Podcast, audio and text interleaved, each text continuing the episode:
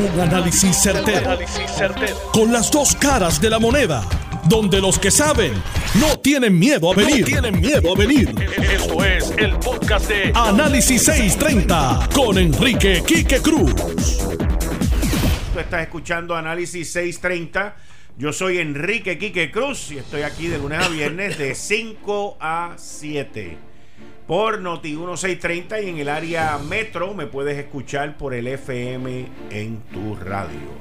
Vamos a los titulares de hoy.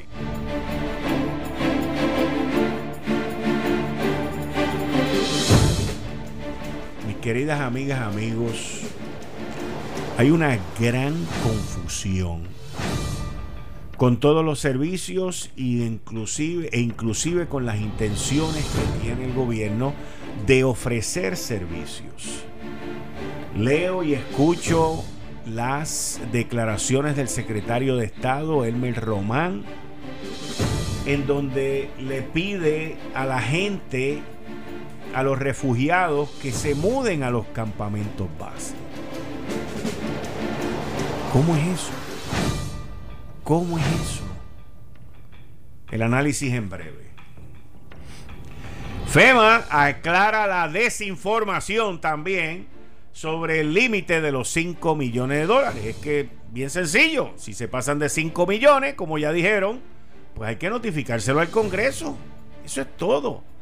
Y yo tengo un comentario editorial sobre eso, porque aquí hay gente que como que quieren que Trump no mande nada para acá para decir que ellos tenían razón.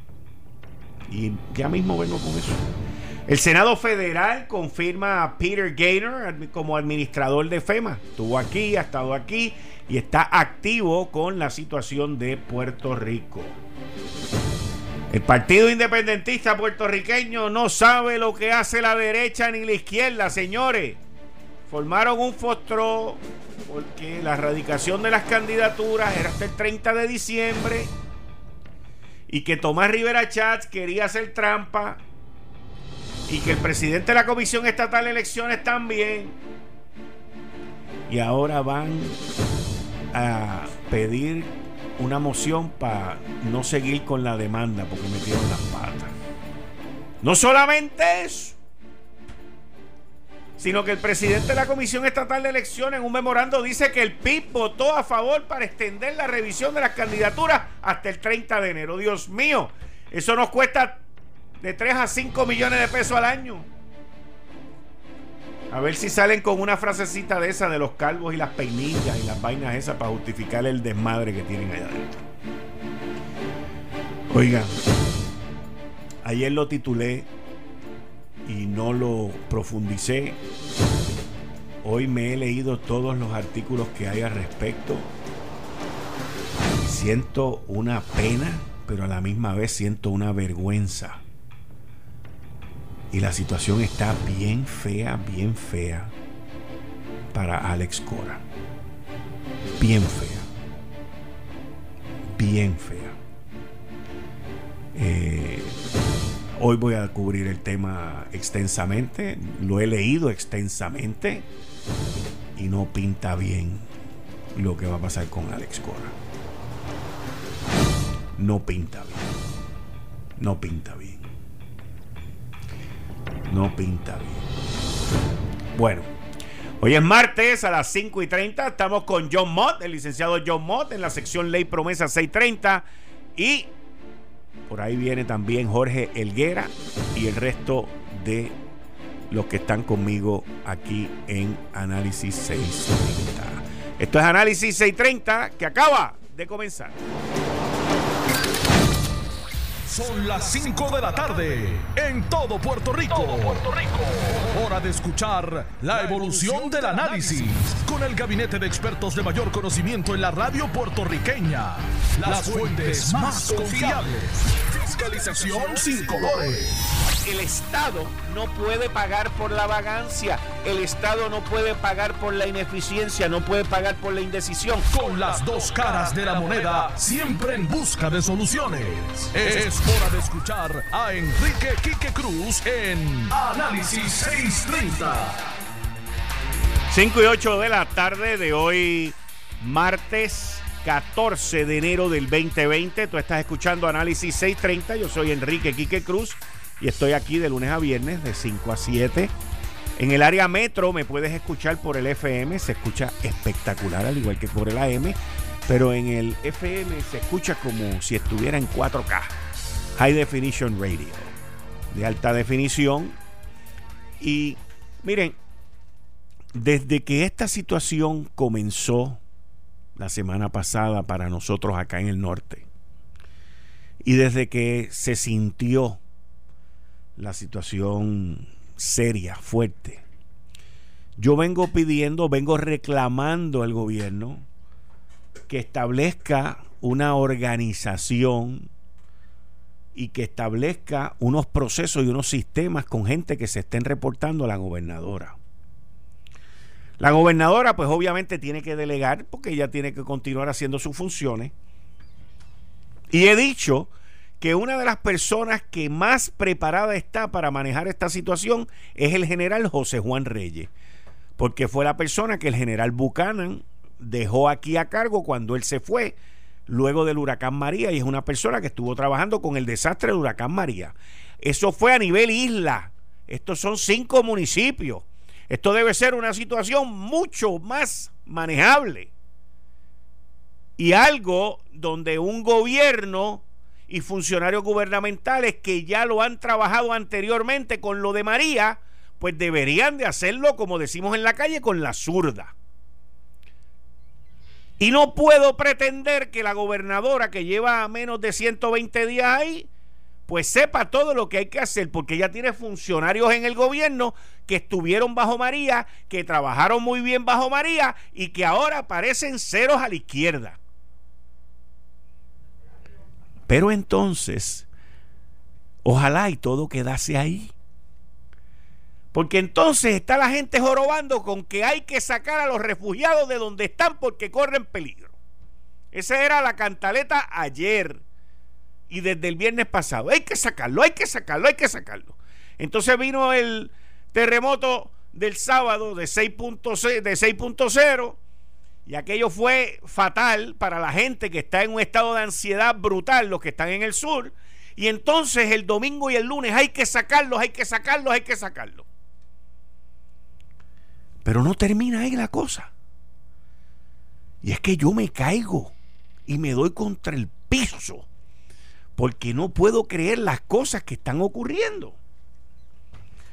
Entonces hoy sale el secretario de Estado que honestamente Elmer Román no tiene ni el conocimiento, ni la experiencia, ni la capacidad para bregar con esto. No la tiene, no la tiene. Eso no es nada malo con no tenerla. El problema es no reconocer que no lo tiene. Y hoy hacen una conferencia de prensa y miren las expresiones de Elmer Román. Escuchen esto, citado como aparece en el periódico El Nuevo Día. Exhortamos a los ciudadanos que están en aquellos campamentos informales que busquen la asistencia de los campamentos base. O sea, ¿a quién le está hablando Elmer Román? a los marineros que están en los barcos que entienden este tipo de lenguaje, de campamentos informales y de campamentos base. Ahí tienen todos los recursos. Ahí les va, se les va a procesar y asegurar que se les oriente en cuál va a ser el proceso de recuperación. En especial aquellos que tienen necesidades como la pérdida de sus casas o que necesiten ayuda adicional, dijo el secretario de Estado. Y yo le pregunto a Elmer Román y al que le escribió todas estas cosas, ¿y qué se supone que hayan que hagan, perdón? ¿Qué se supone que hagan aquellos que perdieron sus vehículos? Que vayan a pie. ¿Cómo se supone que lleguen a los campamentos base de los campamentos informales? O sea, yo entiendo que él no entiende. Por eso yo vengo aquí y le explico a las 5 de la tarde. Pero yo No puedo estar aquí diciéndole a esta gente, no, no, mira para allá, no, es para el otro lado. A esta gente hay que tomarlos de la mano, hay que, hay que llevarlos. Y todo eso se tiene que hacer en coordinación con los alcaldes de esos cinco municipios que son los que han llevado la voz cantante en el proceso de apoyar a esas personas. El gobierno central tiene que estar hablándole a los alcaldes, a los municipios y establecer una logística, un proceso de logística para mover a la gente. Y si la gente, pero, pero, pero entonces yo me estoy contradiciendo porque ayer lunes fue que la gobernadora dijo que la gente no se quería mover y que no los iba a mover. Y hoy sale el secretario de Estado diciendo que los va a mover. Yo entiendo la confusión que todo esto puede crear. Pero hay veces que en medio de las crisis y principalmente por la noche, que la gente más o menos está durmiendo, aunque tienen un ojo abierto por si tiembla, las personas que están a cargo de esto se deben de reunir y decir, ok, ¿cómo vamos a bregar con esto? La gobernadora dijo ayer que no los iba a mover. El Melromán dice hoy, gente, váyanse a los campamentos formales. ¿Dónde? ¿Cómo? ¿Cuándo? Ayer en este programa yo le dije a ustedes, hay que hacer un censo. Hoy escucho a alguien de vivienda diciendo, estamos haciendo el censo y de la manera que yo veo el número está creciendo, que fue lo que yo anticipé ayer, de que el número de refugiados iba a ir creciendo, ya van por 8 mil. Y en menos, antes del viernes, ese número puede ser que esté en 10 mil. Y a todos esos miembros, a todos esos refugiados, hay que hacerles una tarjeta de identificación hay que tomarle los datos, hay que tener gente que vayan a sus hogares y a sus lugares y chequear, corroborar que sí, lo que están diciendo ocurrió. O sea, esto es un proceso burocrático complicado que nos tenemos que asegurar de alguna manera u otra que le estemos dando el servicio a quien lo necesita. Pero es quien lo necesita por los terremotos que han habido del 28 de diciembre para acá. No es quien los necesita antes del 28 de diciembre. Y lo digo porque hay mucha gente necesitada. Pero estoy viendo mucha confusión. Y si yo soy el que estoy confundido, le digo a él o al que sea que me llame aquí y que me lo aclare. Ya ustedes escucharon cuál es mi confusión.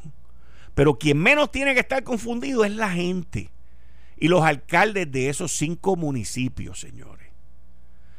Porque los alcaldes son los que han llevado la voz cantante en ofrecer los primeros auxilios, los campamentos, las ayudas y todo lo que se ha llevado a cabo desde que esta situación comenzó. Así que, o sea, miren, miren esto, miren esto. Esa es una, esa es una. Esa es una. Entonces, por otro lado sale un médico a quien, quien va allí de voluntario y el médico Pedro Rivera está en Peñuela. ¿Y qué dice el médico Pedro Rivera que está en Peñuela? Necesitamos que venga gente a ayudarnos. El artículo lo escribe Geraldo E. Alvarado León. Y, y fíjense por qué yo digo la cuestión del censo y por qué yo digo la cuestión de la identificación. Hay que tener un carné. Cada persona que esté allí con los datos corroborados, con un sistema de barra, tiene que tener un carné con su foto. ¿Por qué yo dije eso ayer? Lo dije ayer y lo vuelvo y lo digo hoy. ¿Por qué? Porque miren lo que dice el mismo artículo aquí. El mismo artículo lo dice. Una señora, tal era el caso, de Felicita Camacho, quien aprovechó que estaba cerca del área y llevó a su hijo de 8 años a un chequeo de rutina. Y ella dice, vine a dar una vuelta y a traer unas cosas que necesitaba mi sobrino y aproveché que el médico chequeara al nene, pero estamos bien, sobrellevando lo que está pasando. ¿Entienden lo que yo les digo? Y aquí tenemos que asegurarnos que aquellos que necesitan, porque hay mucha gente que necesita, son miles los que necesitan, se les den los servicios que ellos necesitan. Estos servicios no están para dar un chequeo rutinario. Estos servicios no están para dar visita. Pues seguro que el médico Pedro Ortiz, Pedro Rivera debe de estar diciendo que necesitan gente y necesitan ayuda. O sea, y puede que alguien venga y me conteste y me diga, bueno, por eso es que estamos estableciendo los campamentos base. Sí, pero lo que pasa es que la gobernadora no puede decir una cosa un día y el secretario de Estado decir otra cosa otro día. Y la gente se debe de estar preguntando, ¿y qué voy a hacer? ¿Cómo lo vamos a hacer? Si hasta ahora los alcaldes en su mayoría han sido los líderes en este proceso, sean populares o PNP, pues vamos a bregar con lo que tenemos, que es el primer contacto de comunicación. Y son la gente que han montado estos campamentos informales, como le llama el secretario de Estado, y ver cómo vamos a mudar la gente al campamento formal. Porque, ¿verdad que era tremenda idea? No estoy hablando ahora del gobierno central, pero de todos los que dijeron, hay que mudarlo, hay que mudarlo, hay que mudarlo, hay que mudarlo, hay que mudarlo. ¿Verdad que era tremenda idea? Para los que lo dijeron. Pero ¿verdad que nadie pensó cómo era que los íbamos a mudar? ¿O es que alguien se creía que íbamos a ir todos en caravana ahí buscando la tierra prometida? Aquí estamos hablando de gente tiene unos niveles de ansiedad enormes. Aquí estamos hablando de gente necesitada. Aquí estamos hablando de gente que lo menos que necesitan es que lo estén brincando, llevando de un sitio para otro. Señores, por favor, lógica y sentido común. Vamos con Bárbara y el tránsito.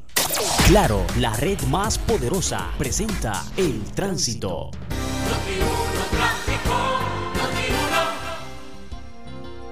Muy buenas tardes, Quique, para ti, para todos los que te escuchan. Hemos tenido lentitud en el expreso Muñoz Vivega para los que vienen de Miramar hacia la Kennedy. Más temprano hubo un choque y eso también contribuyó a que ese tramo que todas las tardes es lento, estuviera más lento todavía. Recientemente se trabajó un accidente también, otro choque, un vehículo que perdió el control en la avenida Ponce de León, en el viejo San Juan, frente al castillo San Cristóbal hacia Plaza Colón. El vehículo perdió el control y quedó en los terrenos del antiguo casino de Puerto Rico. Y en la 187, frente al balneario de Carolina, en dirección de Isla Verde a Piñones, también otro vehículo chocó con objetos fijos. Las pulseras en Ponce, Lynch, a direcciones, pero mayormente a esta hora de Ponce a Tallaboa tenemos más congestión. Y entonces, la número 2, como muchos de ustedes saben, pues se cerró el puente del barrio Cambalache, está sobre la número 2, y entonces tenemos más personas buscando desvío. Así que en Yauco, en la número 2, tenemos congestión en ambas direcciones, entre Jácana y Villa Olimpia. Prevenidos y buenas tardes. Regresamos con Enrique Quique Cruz y su gabinete de expertos en Análisis 630 por Noti1. 5 y 22 de la tarde de hoy, martes 14 de enero del 2020. Tú estás escuchando Análisis 630. Yo soy Enrique Quique Cruz y estoy aquí de lunes a viernes de 5 a 7 por Noti 1630M. Primeros con la noticia y me escuchas en el área metro a través del 94.3 FM en tu radio. Miren, la situación con uno de, a quien conozco, by the way, lo conozco, lo he admirado y estoy en shock. Y me refiero a Alex Cora. Conozco a Alex hace muchos años. Me he disfrutado cada uno de sus triunfos en la Serie Mundial, en Houston, en Boston, en, en todo lo que ha participado con los criollos de Cagua, con el Clásico Mundial de Béisbol. He seguido su carrera por muchos años. Y ha surgido una investigación por parte de Major League Baseball y su comisionado Rob Manfred sobre el uso de tecnología para robar las señales del equipo contrario. Y todas las señales apuntan a que Alex Cora fue uno de los creadores de, ese, de este sistema en Houston y después en Boston. Y la investigación que terminó Major League Baseball, que ayer la anunció Rob Manfred, su comisionado, apunta a que el gerente general de Houston e inclusive el coach, el manager, no fueron los que lo crearon, pero por ser los jefes permitieron que esto ocurriese. Y a Houston le metieron una multa de 5 millones de pesos, más unos peloteros en el sorteo de primera y segunda ronda. Y el dueño de los Astros de Houston, inmediatamente una hora después, los votó a los dos. Y cuando se preguntó sobre Alex Cora, que ahora es el dirigente de los Medias Rojas de Boston, la contestación es que no habían terminado la investigación sobre este mismo sistema en Boston, donde él también ganó una serie mundial, porque él ganó una serie mundial en el 17 con Houston y otra en el 18 con los Medias Rojas de Boston. Y por lo que se sobreentiende, pero no se aclara ni se dice, es que parece que en, Houston, en Boston también usaron el mismo sistema.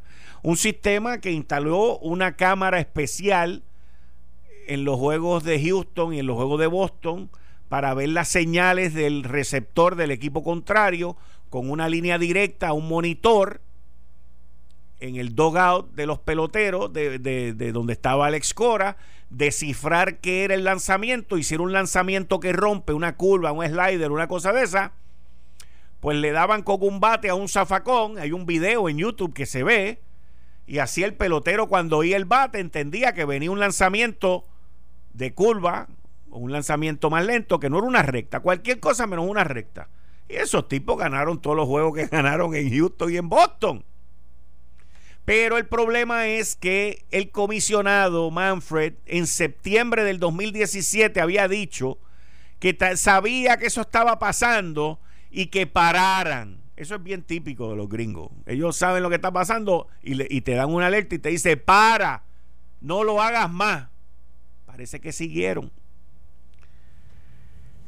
Y todo apunta, lamentablemente, que nuestro ídolo, Alex Cora, va a ser castigado severamente. ¿Qué es severamente? Severamente puede ser que lo separen por vida del béisbol. Eso es severamente.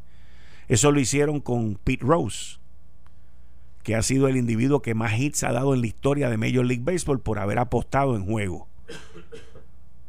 Y puede que ocurra ahora con Alex Cora. Sería una deshonra y una tristeza enorme que nos embargaría a todos nosotros, porque lo, lo aprecio. Alex es tremendo, tremendo dirigente, que ahora por una cuestión, pues se ve manchada su, su legado, se ve manchado todo todo. Y esto es muy triste, muy triste.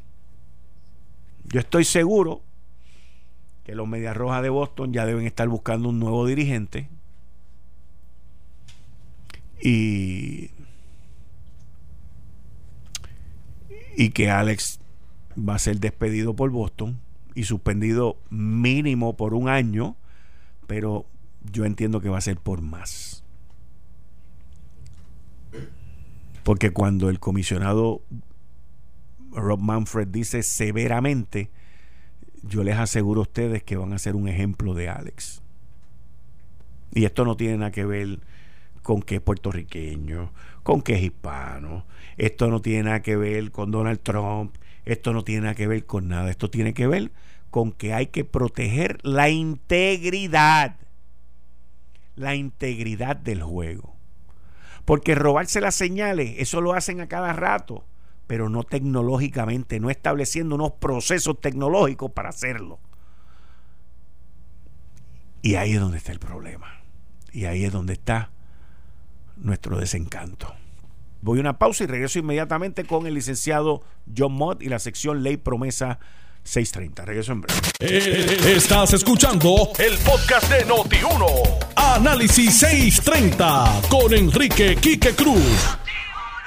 Tú estás escuchando Análisis 630, yo soy Enrique Quique Cruz y estoy aquí de lunes a viernes de 5 a 7 por Noti 1630M y en el FM me puedes escuchar por el 94.3 FM. Miren, yo he notado, y esto lo hemos notado mucho, que creemos en la unión con los Estados Unidos, y no en la unión del embuste de Lela, sino en la unión de la estadidad.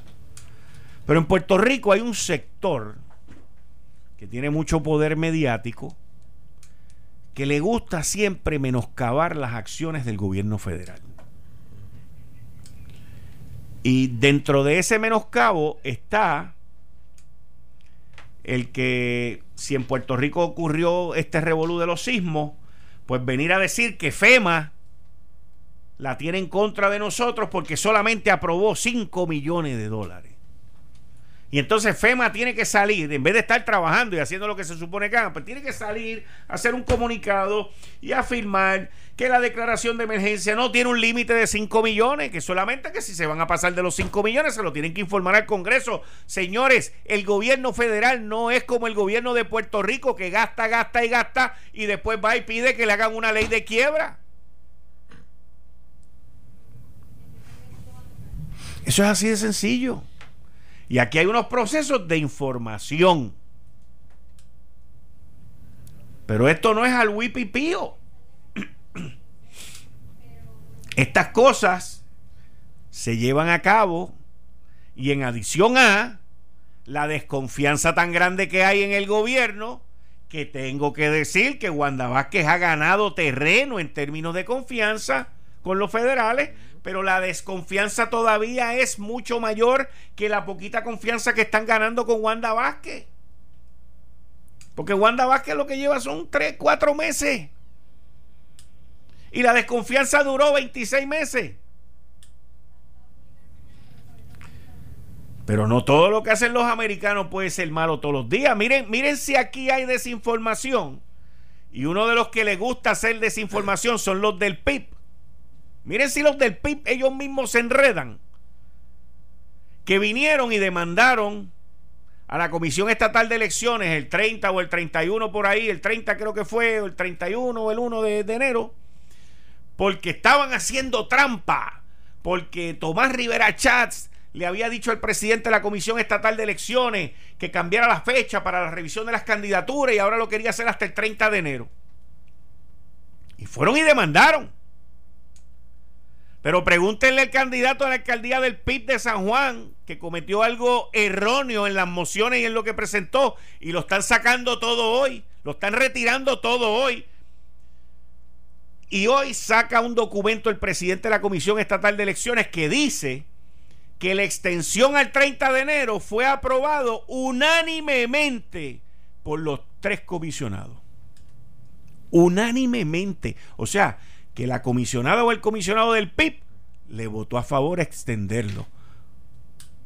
Pero ven acá, y esto no era una conspiración yanqui en contra de las minorías.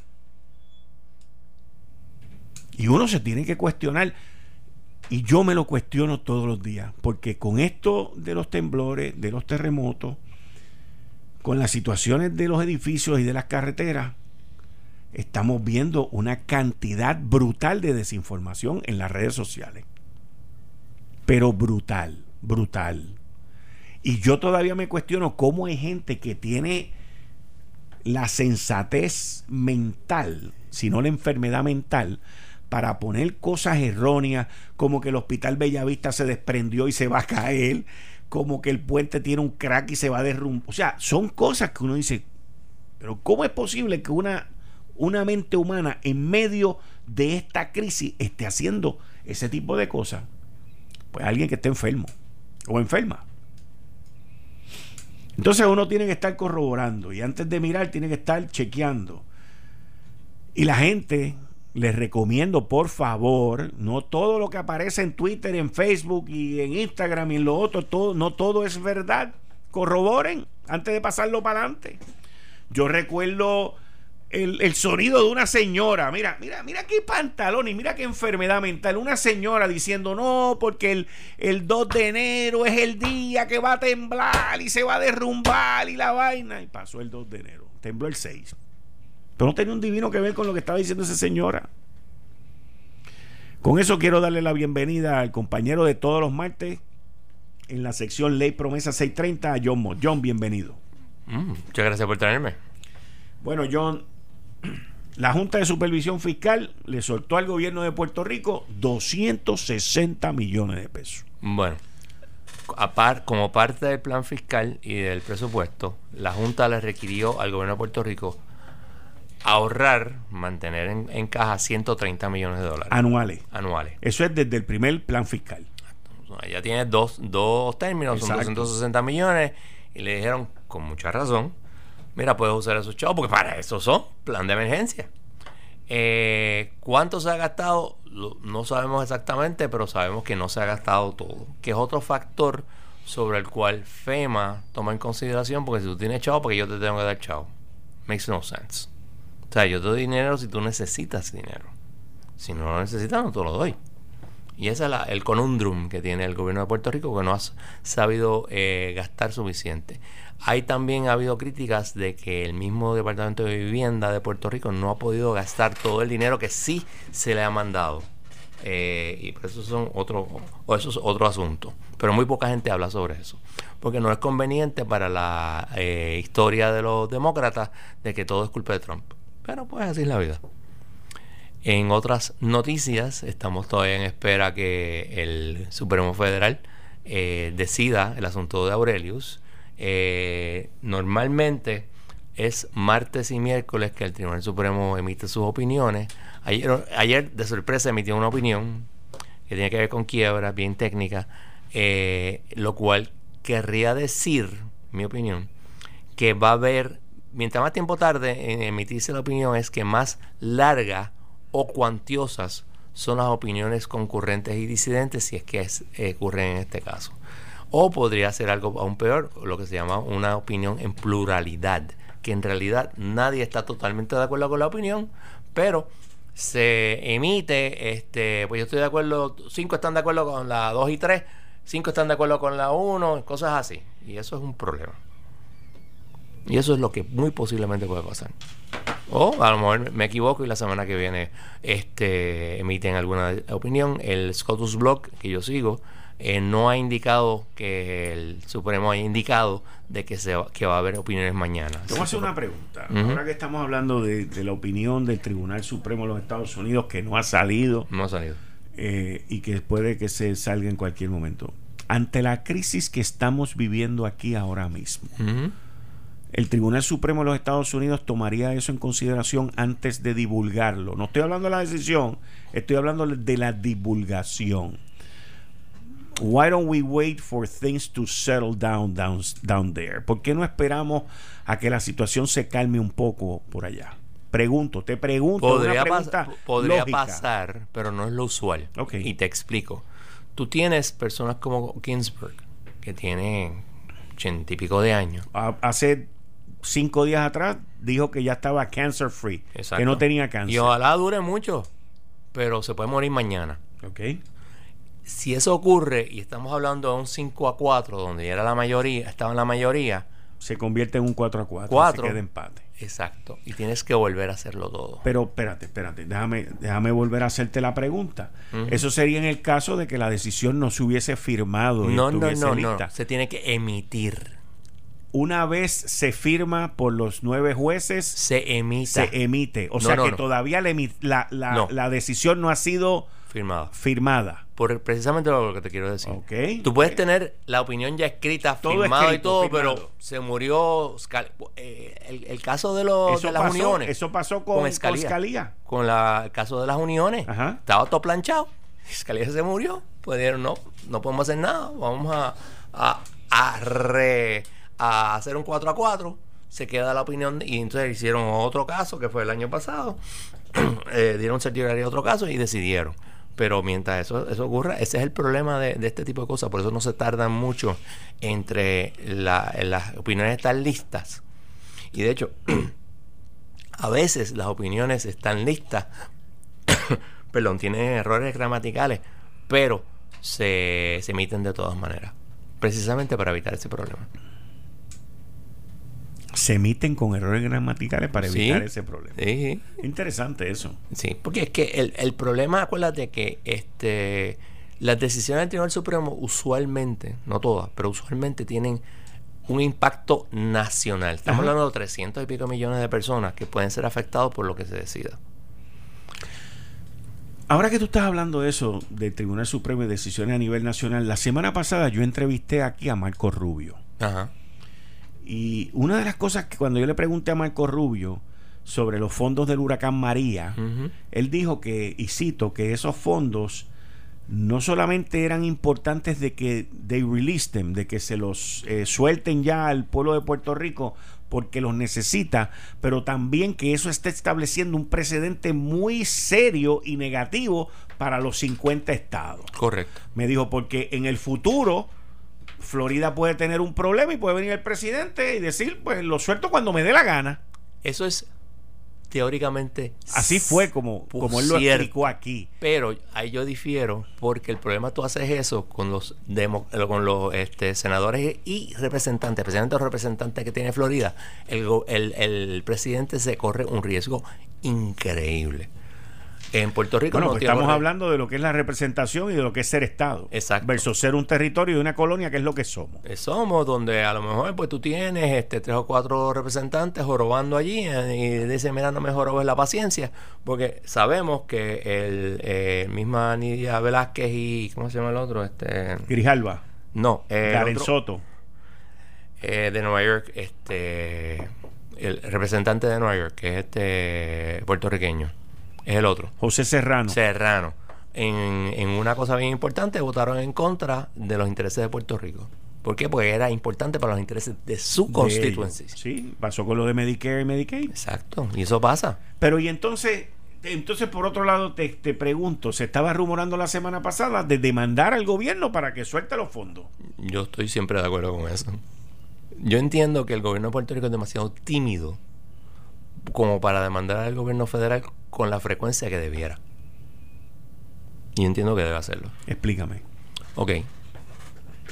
Tú tienes el, el Congreso eh, autoriza la, el, el cierto número de no, no, cantidad no, de no, fondos. olvídate de eso, de eso, yo, de eso estamos No, claros. no, pero espérate, que, que tienes que ir por parte. Ok, Tienes la autorización del Congreso firmada por el presidente. también. Eso es una ley. Ajá. Y tú no la estás cumpliendo. Mano, ¿Qué te pasa a ti? O sea, tú tienes que cumplir con la ley. No me vengas a mí con lo que. Es que ustedes son unos pillos. So frigging what? Porque la corrupción en Luisiana y la corrupción en Cooks County, este, Illinois. Dios mío, le ronca Bueno, la manigueta. Es que la corrupción que han descubierto aquí hasta ahora la, la- la hicieron compañías que vinieron del norte a dar servicio aquí, gente que vino del norte a dar servicio aquí. Y gente de FEMA. A eso es a lo que me refiero. O sea, pero el punto es que tú no puedes venirme con las excusas de Trump, correctas como puedan ser, como una excusa para no cumplir con la ley. Olvídate de, lo- de- de la, de, los chavos. Pues yo no voy a cumplir con la ley porque, con la ley que provee que yo voy a proteger a los a los este, encamados, a los este, personas que no tienen que tienen capacidad porque ustedes son unos sinvergüenzas y no, y no los ayudan. Hello, the law is the law. You have to comply with it. Te guste o no. Y eso es como que no, no se han movido adecuadamente. Eh, tal vez por no ofenderlo, pero ya llegamos al punto de who cares. ¿Por qué? Porque obviamente Trump no le cae bien, o Yulín, o quien sea. Eh, Alguien en Puerto Rico o el conjunto de Puerto Rico no le cae bien, pues breguemos con eso. Demándalo. Yo no tengo problema con eso. ¿Y por qué no lo demandan? Ahí donde ese era el punto que yo quería llegar contigo. Pregúntale Porque tú a- dices timidez. O sea, pero estamos hablando de timidez, no es Juan. Han sido todos, han sido tímidos. O sea, aquí han sido tímidos con una cantidad de temas que se debieron haber llevado a la corte. Todos. De- Los estados demandan a cada rato al gobierno federal. Claro, continuamente. ¿Y por qué tanta timidez? Pregunto yo. Pregúntale tú a Ricardo Rosselló. Pregúntale tú a Wanda Vázquez. Porque yo no veo ninguna razón para no haberlo hecho. Digo, porque estamos en una situación ya a 28, 29 meses después del huracán María. Estamos en una situación donde Puerto Rico estos temblores los hubiese podido trabajar de una mejor manera. No, yo Sí, yo entiendo, yo entiendo y te voy a decir por qué. Porque algo mejor pudo haber estado ya después de 30 meses con el sistema eléctrico. Algo. No sé qué, pero algo. Algo pudo haber estado mejor. Y en términos de carreteras, porque ahí había dinero para carreteras también, algo pudo haber estado mejor también. O sea, hay áreas, en adición a que el dinero ya estaría aquí y podría continuar el proceso de trabajo que se estaba haciendo, pero el dinero ni tan siquiera nos han mandado una fotocopia del cheque, del direct deposit. O sea, esto va para largo y esto no aguanta más. Yo estoy de acuerdo contigo, excepto por un detalle. Adelante. Eh, insisto, yo estoy de acuerdo perfectamente bien de mandar al gobierno federal para que suelte los chavos. Ahora, lo que está ocurriendo ahora mismo es incompetencia gubernamental a la décima potencia. Incompetencia gubernamental, ineptitud gubernamental a la décima potencia por... ¿Con qué tú empezaste el programa? ¿Cómo tú vas a decirle a estas personas que se muden? Eso es incompetencia. Eso es estúpido. bueno, eso raya en la estupidez. Y por ahí sigue. Estas personas, ¿quién les está prohibiendo las cosas? Los municipios. El gobierno, el gobierno estatal. Yo he hablado con personas que han ido allá abajo por, para visitar familiares y lo primero que me dicen, mira, los municipios están allí, pero el gobierno, el gobierno estatal no, se ve nada. ¿Por qué? Porque no saben qué hacer, porque no tienen plan, porque el plan, como dijo Molinelli, es bregar con la inundación y con, y con el, el huracán. ¿Qué es what? Esto no es una inundación, esto no es un huracán. Uno de los problemas más grandes que tú tienes, ¿cuál es? La, ansiedad terrible que tiene la gente. Sí. ¿Cuántos psicólogos cualificados hay por ahí que se están muriendo de hambre? Montones. Hey, yo tengo 260 millones de gente. Vengan para acá. Fírmenme aquí y empiecen a dar terapia. ¿Cuál es el problema con eso? Tú sabes que mi, mi, mi hija, junto con otros de sus compañeros de clase, van a ir a dar terapias de felicidad. Y lo que van a hacer es jugar con los nenes. Pero algo están haciendo. ¿Y el gobierno qué hace? Oh, muévanse para acá. O sea, la, incompetencia es tal. O sea, ellos saben cuántas personas están afectadas por, todo esto. Los que no están durmiendo allí, que están durmiendo al frente de, su casa en un carro. No. ¿Y por, qué no se ponen a buscar? O sea, nosotros tenemos un montón de empleados públicos. Un montón. Bueno, espérate, ahora que tú estás hablando de eso, y Jorge que está listo que quiere decir algo, me imagino que también César Vázquez, pero el Departamento de Educación tiene más de 1.500 trabajadores sociales que no están trabajando ahora mismo. Míralo. O sea, el Departamento de Educación tiene más de 1.300, 1.500 trabajadores sociales que no están trabajando. Y tenemos que nosotros reunirnos aquí, cambiar ideas para descubrir el recurso número uno que ya debería de estar allí. No todo, pero por lo menos la mitad podría una de las cosas más importantes es tener los trabajadores sociales allí. Tú tienes toda la razón. Y han ido por su cuenta, estudiantes de trabajo. Estoy seguro, estoy seguro. Voluntario. Psicólogos, estudiantes de psicología. Y se escriben en las redes sociales. Psicólogos recién graduados que su primera experiencia ha sido atender este caso. Y mira, es útil. La, muchas de estas personas lo que necesitan es que les hablen. Cógelo con calma, chicos, esto, esto es un desastre, etcétera, etcétera.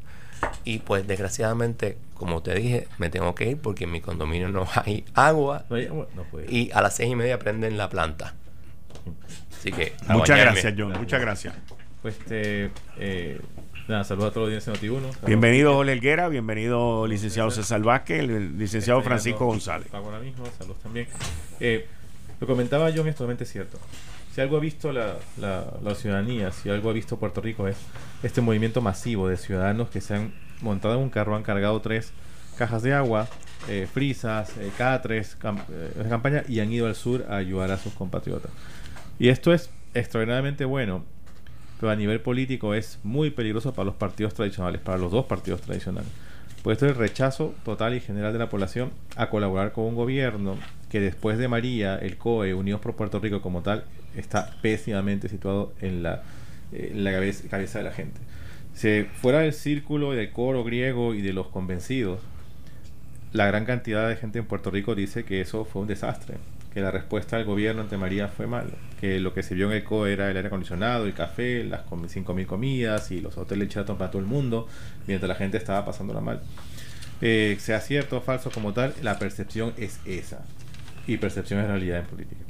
Por otro lado, los vagones, escándalos como tal que tuvo la administración Rosselló, que no manejó bien, que manejó con las patas, eso ha causado esto. Y lo más importante que lo dijimos aquí en este programa como tal, un programa literalmente amigo al estalla que elegimos al gobernador, tienen que reconocer los muertos de María. Y ahí hay esta bola de nieve donde la gente no cree en un gobierno que, por alguna razón que todavía no entiendo, intentó ocultar el número de muertos cuando no era, nada que fuera contra ellos, un evento natural, ni algo que les perjudicara. Y a partir de ello, y lo que pasó del chat y lo de Julio, la gente ha cambiado y es un cambio que los políticos no están viendo, que no están viendo en el Senado, que no están viendo en Fortaleza, que no están viendo en la legislatura y que los alcaldes tampoco. Hace poco el Senado abrió un, bueno, Bayamón hizo un este un, evento para que la gente donara para llevar estas ayudas como tal. Le pusieron las pegatinas con el logo de, la comisionada residente del alcalde de Bayamón. La respuesta fue feroz, a tal punto que tuvo que salir la gente del municipio de Bayamón a tratar de explicar y tuvieron que arrancar esas pegatinas. Eso no, había pasado nunca. El Senado convocó a, otro evento de recaudación de suministros para llevarlo. La respuesta de la gente fue no, y ahí está vacío. O sea, yo creo que es tiempo. Y eso, y los populares están escondidos debajo de tierra, 10 pies bajo tierra, no van a asomar la cabeza hasta que esto pase, porque saben que el, el malestar de la gente no es de Twitter, no es de Facebook, no es de redes sociales, es general. El que no lo ve es un dinosaurio antediluviano que se lo debe llevar el meteorito. O sea, la gente está muy molesta con todos los políticos. Y eso es la verdad. Y eso es la consecuencia de, María para acá, con toda la, mala manera que se, que se manejó. Y lo que hace lo que hacen los funcionarios de gobierno es decir, no, es que lo estás viendo mal, sí se hizo. Nadie le importa. La presión es que no se hizo porque lo que se mostró, lo que llegó a cámaras, lo que se transmitió por redes sociales es que no se estaba haciendo. Y eso es algo que, que, que tienen que entender porque se ve una crisis política seria. Ahora mismo, esa cantidad de gente que está yendo ahí no hubiera ido si el gobierno hubiera tenido un plan concreto, hubiera dicho voy a llevarte suministros, hubieran visto una reacción como tal. La gente está comenzando a pensar que no necesita el gobierno para que, para que el gobierno les dé el apoyo en situaciones de emergencia. Si tú no necesitas al gobierno en ese, en, ese aspecto, ¿para qué lo necesitas realmente? Y eso es peligrosísimo, peligrosísimo para este, un Estado de Derecho, un orden, y lo que es la percepción y lo que he visto es que realmente el gobierno central no tiene un plan y, no, y a lo mejor no tenían por qué tenerlo. Es un terremoto, nunca había imaginado que algo así iba a pasar. Y por supuesto, es más fácil yo juntarme con tres amigos, poner tres mates en la guagua, comprar 10 cajas de agua en Sams o pedir, o pedir ayuda a la colectividad, montarme en una 4x4, hacer el road trip y llevar ayuda. Lo puedo hacer en, en seis horas. Mientras que el gobierno, burocrático, complicado, tienes que hacer todo un proceso para poder hacer algo similar. Y en este caso, la sociedad civil, el ciudadano común puede reaccionar mucho más rápido, la empresa privada mucho más rápido que el gobierno. Ok con eso, que tiene que haber hecho el gobierno, emplazar al sector privado a, decirle a Coca-Cola, tienes que dar un millón de botellas de agua, llévalos allí, tú guisaste otro lado, ahora tienes que dar. Y los ponían al spot y nadie se iba a atrever a, negarse. Pero no lo hizo. Esperó a que el, los gobiernos eh, de municipio, que son gobiernos eh, municipales pobres, reaccionara y la reacción del gobierno central ha sido tardía, se ha notado tardía. A lo mejor se han hecho un montón de cosas, pero no es lo que la prensa comunica, no es lo que Comunicaciones Fortaleza comunica, no es lo que el Senado comunica. O sea, y de nuevo, sus asesores dinosaurios todavía les dicen que tienen que salir caminando de las filas con camisas azules todos en medio de la devastación. O sea, y eso ha pasado desde candidatos, eh, pero Pierluisi llegó allí el primer día, un error, sin nada en la mano, le cayeron encima también. Ya desapareció este. La verdad llegó tan sin nada como concreto. Hay un candidato popular que llegó con ayuda y no lo comentó, no se tomó fotos y no ha querido que nadie se entere. Yo no voy a decir el nombre por respeto, pero me consta que llegó sin intención de hacer show. Alguien muy conocido para este programa. Y e, eso es lo que tienen que hacer. O sea, va a legislatura y ellos piensan que estamos en 1980, donde llega el pesonovante legislador a decir, a dar abrazo de mano, le toma las tres fotografías y se regresa a lo más feliz. Ya eso no, ya eso murió, eso acabó. Y eso no lo han entendido Va gente que va a intentar defender ese modo de hacer política. Pero les digo que si hubiera salido un candidato independiente antes de diciembre, que no nadie que hubiera guisado de políticos, empresa privada que nunca hubiera sido un cliente de gobierno, se va a enredar esta elección. Voy a una pausa y al regreso estoy aquí con el licenciado César Vázquez, el licenciado Francisco González, el economista Jorge Helguera. Yo soy Enrique Quique Cruz y estoy aquí de lunes a viernes de 5 a 7. Regreso en breve. Eh, estás escuchando el podcast de Noti1. Análisis 630 con Enrique Quique Cruz. Y me escuchas en el área metro por el 94.3 FM en tu radio. Como todos los martes con el gabinete de los martes con el economista Jorge Helguera, el licenciado Francisco González y el licenciado César Vázquez. César. Muchas gracias, Quique, y, buenas tardes a, todos. Eh, esta es mi primera comparecencia en el nuevo año. La, primera hubiera sido el, fatídico, fatídico 7 de enero, que fue el día del terremoto. Eh, no pude venir por razones personales. Eh, mira, yo eh, escuchándolos a ustedes y escuchando lo que y, leyendo lo que todos los días aparece en la prensa me da una o me, da lástima y me indigna a la vez como desde el día 1 desde el día 8 de enero ya a los tres días ya se estaban exigiendo exigiendo no criticando exigiendo y señalando que por qué no se había resuelto ya la emergencia. ¿Por qué ya no había resuelto el gobierno? Y entonces empiezan las benditas eh, eh, redes sociales y la prensa, muchos de ellos que salen y usted, y usted lo ve, lo ve eh, cuando las preguntas cargadas donde buscan a una persona para que se eche a llorar, la hacen llorar a esa persona que está afectada eh, eh, emocionalmente por lo que le, le, está ocurriendo. ¿Todo para qué? Para ir cargando, cargando la emoción negativa o la vibración negativa en contra del gobierno establecido.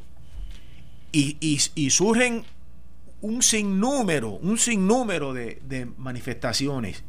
Y muchas de ellas ustedes mismos lo han, lo han aceptado y lo han dicho aquí, que no es verdad, mentira.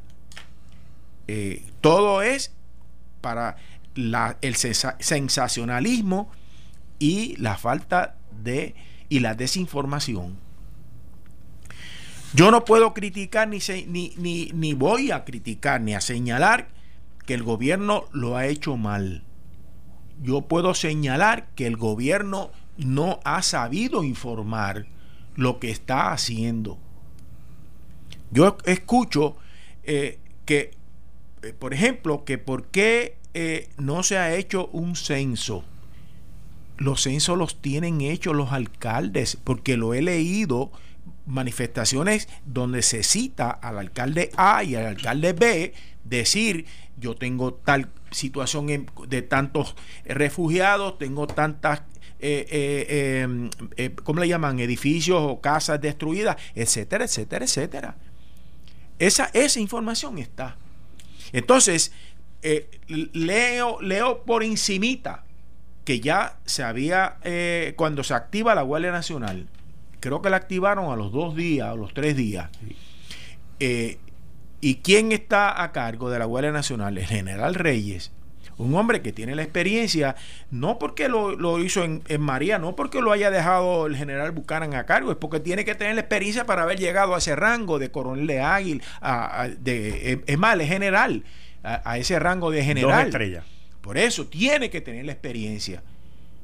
Y, y, él, comienza a, a moverse el aparato militar y yo empiezo a escuchar, ah, ya esto se está militarizando y, yo que, que fui militar, me como por dentro. ¿Por qué? Porque ¿quiénes son los que pueden montar en cuestión de dos semanas un, una, un, ¿cómo le llaman? Una, un operativo completo donde se puede darle el, tratamiento, la ayuda y el, el, la, ¿cómo le llaman? El housing, donde, la vivienda, etcétera, etcétera, etcétera, a miles de personas. Los que tienen la experiencia porque lo han hecho en áreas de operaciones de combate. Y esos no es militarización, eso es el usar el recurso del que tiene la experiencia.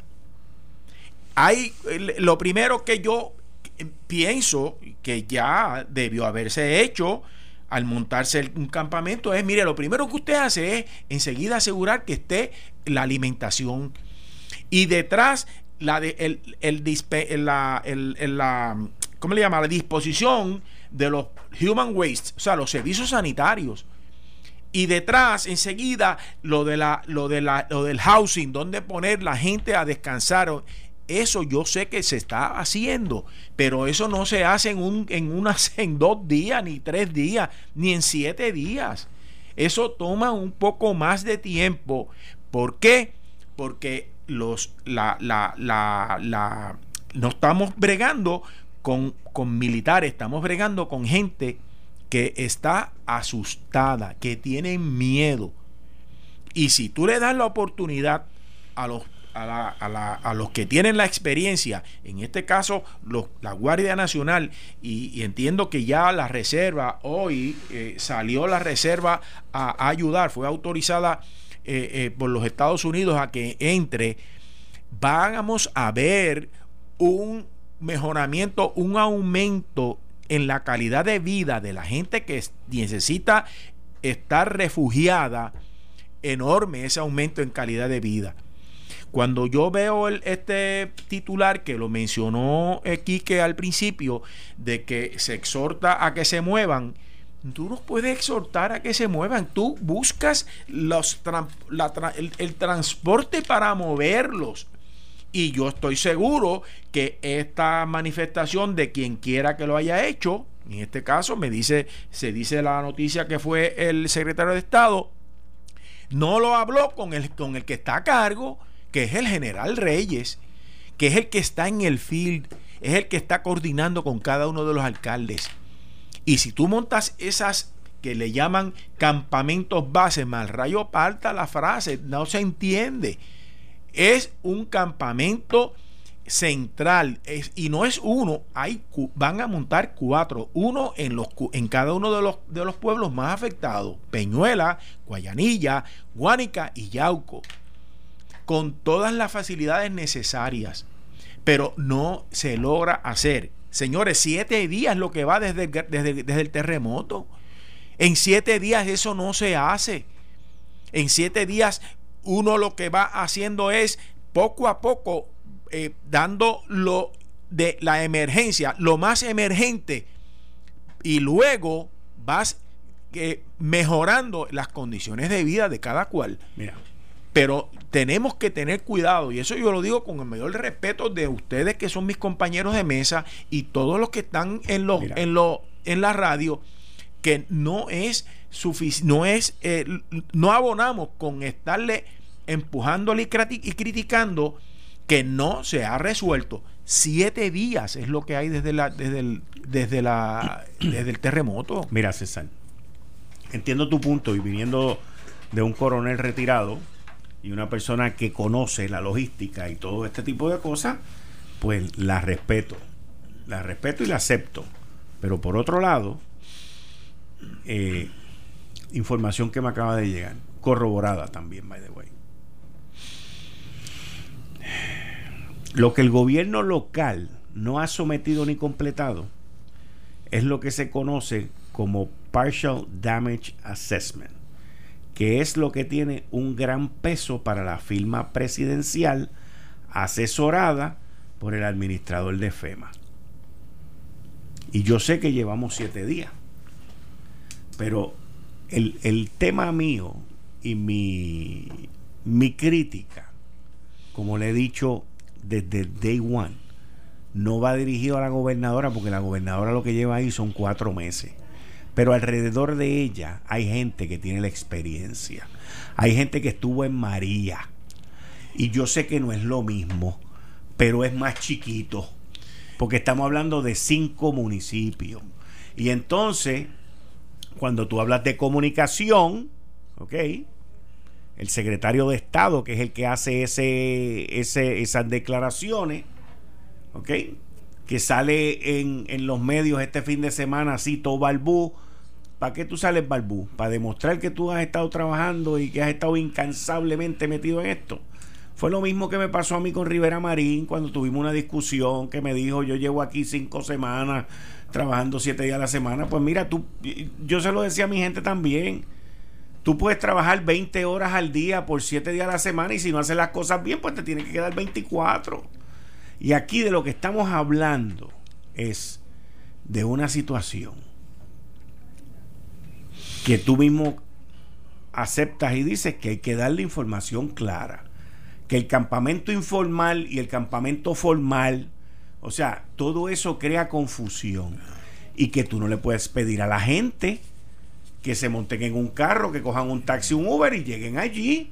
Si tú quieres cerrar un sitio que ya está abierto, tú coordinas con el alcalde, con las autoridades locales y dices, mira alcalde, vamos a hacer esto.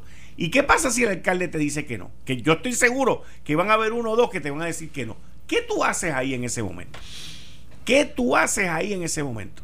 Porque otra crítica grande que le hicieron a la gobernadora fue que ayer ella dijo que no iba a mudar a nadie.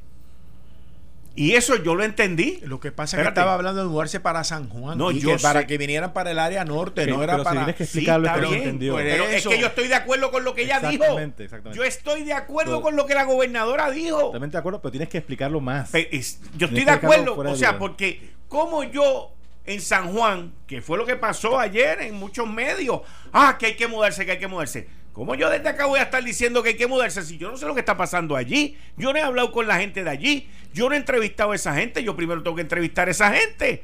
Y yo primero tengo que saber quiénes se quieren ir y quieren ir a... Porque eso hay que venderlo también. Y yo no le estoy echando ahí nada al gobierno. Estoy diciendo a aquellos que, si, que estando en Jurutungo dicen no, que se tienen que mudar. Así. ¿Y ahora cómo los vamos a mudar? O sea, porque es bien chévere tú venir desde un micrófono a decir qué es lo que hay que hacer sin estar allí y saber qué es lo que hay que hacer. Claro, claro. Y eso no lo hacemos aquí. Por eso, pero, eso no lo hacemos la, aquí. La legada mudanza de venir para San Juan o para el área norte, eso es un disparate. Lo que tienen que lo que se lo que se está haciendo es lo que, que, es lo que entiendo que es lo que va a hacerse en cada uno de estos municipios es relocalizar a la gente en el propio municipio. Porque si se van a montar los cuatro campamentos grandes donde puede haber una atención eh, eh, total, total de las personas en lo que se resuelve el problema permanente, porque nada de esto es eh, permanente, esto es temporero que puede tardar meses en lo que se van relocalizando en lugares donde, como ahorita mencionaba este Paco, de que se puedan tal vez una por disposición legal, legislativa, que se puedan este, eh, eh, acomodar en, ya en, unas viviendas permanentes en lo que resuelven el otro problema de aquellos que perdieron sus casas mira, y cómo se van a levantar, mira la información, Mira la información que me llega, que me llega aquí. Mira la información que me llega aquí. Y, mira a ver si es lo mismo que dijo Elmer Roman. La información que me llega aquí, que fue una que me explicó la semana pasada, para ser más exacto, el viernes pasado, me la explicó a mí el general Reyes me dijo, estamos haciendo unos city... Son 10 cities. 10 cities. Eso mismo. ¿Ok? 10 cities. Eso no es un campamento formal ni campamento informal. Estamos haciendo unas ciudades... De caseta. De caseta. ¿Ok? En cada uno de los pueblos. En cada uno de los pueblos. Lo que te acabo de decir hace un ratito. ¿Ok? Eso me lo dijo él. Aquello va a tener ducha, van a tener baño, va a tener área médica aquello va a tener de todo. Y, estoy seguro que inclusive va a tener una capilla.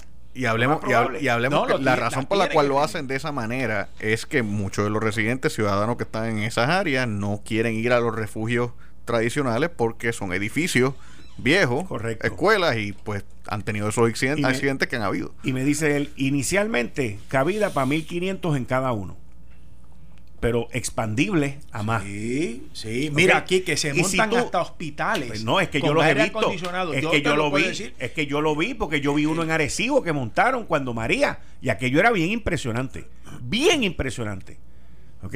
Pero lo que dijo Reyes, me dijo a mí la semana pasada Reyes, en lo sé todo, No es lo que está diciendo este. No, porque esto es otra. es- Pues entonces, que lo explique Reyes. Ese es mi punto. que lo, que lo que diga lo quien, explique que el- lo diga que lo- quien digo, sabe, ah. el que tiene la experiencia. Exacto. Y el que lo está haciendo. Claro, ese es el que tiene que Ese estar es mi punto. Ese es mi punto.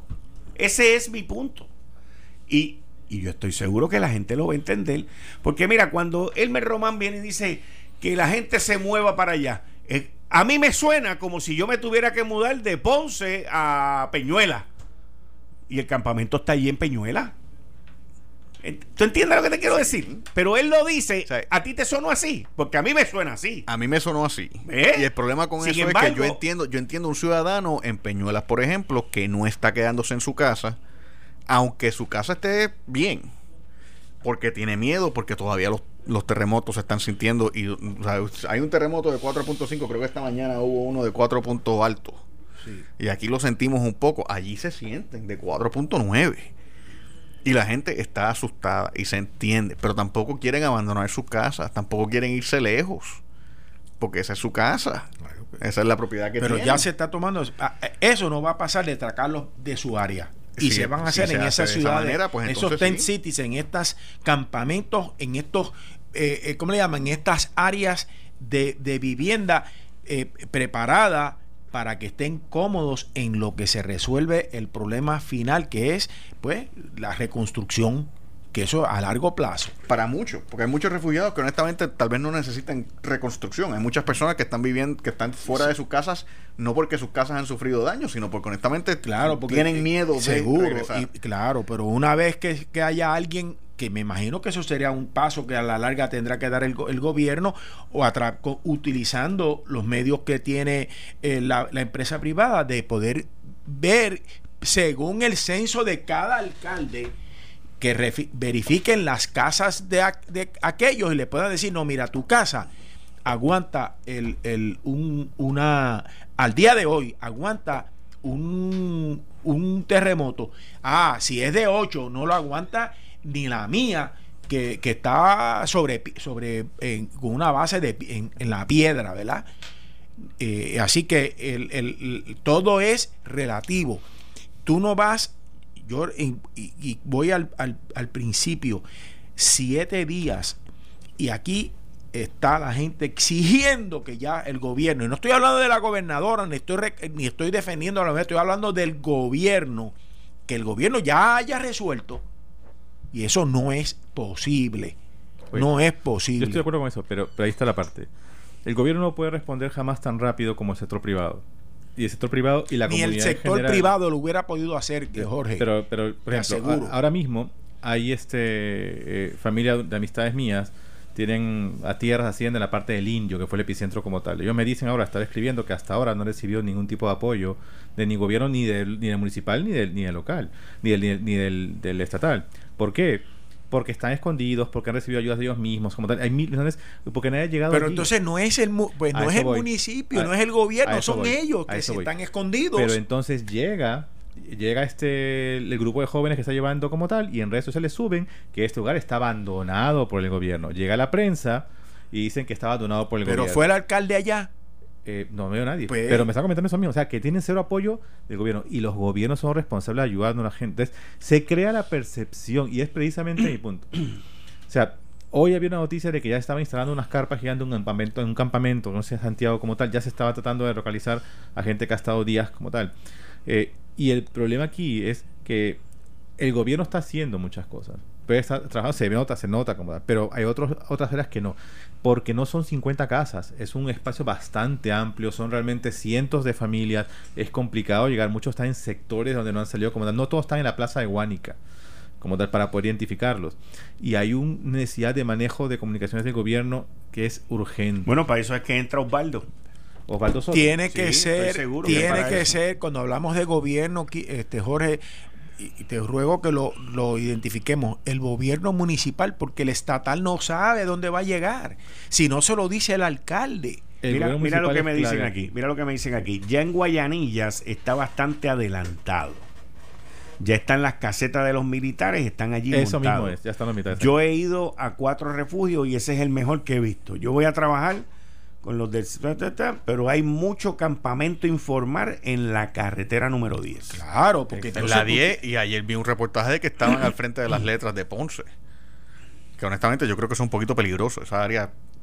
estás en el mismo nivel del expreso y ahí no hay vallas ni nada si ya se está si ya trabaja se está trabajando en, en, en poner estas estas eh, eh, ciudades de, de, ¿cómo le llaman? de Ten cities sí ten cities pero eh, en términos de lo para que el, que me entiende, ciudades de, de, en casetas temporeras, donde va a haber un área con aire acondicionado para los encamados, donde hay una unidad médica pendiente, donde va a haber policías militares para darle seguridad, donde debe haber y va a haber, estoy seguro, porque eh, eso es SOP, un, una carpa pequeña para como como si y bendecida por, por un pastor eh, de, de, la, de, las denominaciones cristianas y un sacerdote católico para que sea un como una capilla donde solamente hay una, una cruz y nada más. Y la gente puede ir ahí a la hora que quiera y, y, orar porque eso se hace, señores. Un, grupo de jóvenes creó un website que se llama Suministros PR. Como tal, jóvenes que son apolíticos. No, ninguno que está ahí los conozco a todos, no tienen, no, no un partido político nunca. Eh, pero son bastante vocales. Y crea una, un website donde uno puede poner la, lista de, sectores, barrios, haciendas, fincas, donde está la gente haciendo camping, lo, que necesitan y puedas marchar con gente que tenga esto, que están pidiendo ahora mismo hasta Citromax. Hay médicos pidiendo antibióticos como tal. Entonces, cuando tú ves un médico en, un blog de Facebook diciendo necesitamos agitomicina, eh, antibióticos como tal, dice, estamos en Haití. Pero es que, es que Jorge, diciéndolo por las redes, no va a sacar nada. ¿Por qué no va, ¿por qué no va al alcalde? Este, ¿Por qué no van al alcalde? Okay, que es la, el, el, el, el head civil. ¿Por qué va, por qué va esto a, ir este a, allá es un llamado a la comunidad? ¿Por qué, por qué está llamando a la comunidad? Porque no confían en los gobiernos. Pero es que volvemos. No, es, que, es que tienen que entender que la realidad. Pero es, que tenemos que, salir de eso. Pero, pero es que si no van al gobierno, no va, no pueden haber 100 gobiernos. 100 cabecitas pequeñas, no son 100 gobiernos, pues tiene que haber un central. O sea, lo que tiene es que ya. ya tiene que haber un. ya los, los Snake. ya los cantos de sirena, ya los encantamientos de serpiente, ya la frasería política ante la imagen y la condición de un fact no funciona y es peligroso porque ese fact puede ser falso, esa imagen puede ser falsa. Lo que yo estoy diciendo al gobierno y le ruego al gobierno, como en pocas ocasiones le he rogado al gobierno estadista, es que tienen que empezar a contestar las acusaciones de las cuales se le dicen. No es cuestión de decir que social media no importa, es decir, esto me va a causar una crisis y no es cierto. Estamos haciendo esto. hay un doctor en Facebook, le contestamos y lo están haciendo, pero hay una forma que se usa esto como ejemplo de propaganda. Porque hay mucha gente con agendas en contra de la administración que quieren ver a la administración, porque es una administración estadista, una PNP, que quieren verlo en el piso, son precisamente los que llevan estas historias apocalípticas. Pues tiene que contestarse porque se está perdiendo esta batalla a nivel de percepción pública. Voy a una pausa y regreso inmediatamente con ustedes aquí en Análisis 630. Yo soy Enrique Quique Cruz. Eh, estás escuchando el podcast de Noti1. Análisis 630 con Enrique Quique Cruz. El doctor Víctor Ramos. Víctor, ¿cómo tú estás? Bienvenido a Análisis 630, como siempre. Bien. Muchas gracias. Dale, cógete ahí, ¿no? Comparte, comparte. Bien, ustedes, y gracias por la invitación. Víctor, tú has estado visitando campamentos, has estado visitando, sé que están en, ayuda voluntaria tú, varias personas, pero ¿qué, ¿qué tú has hecho?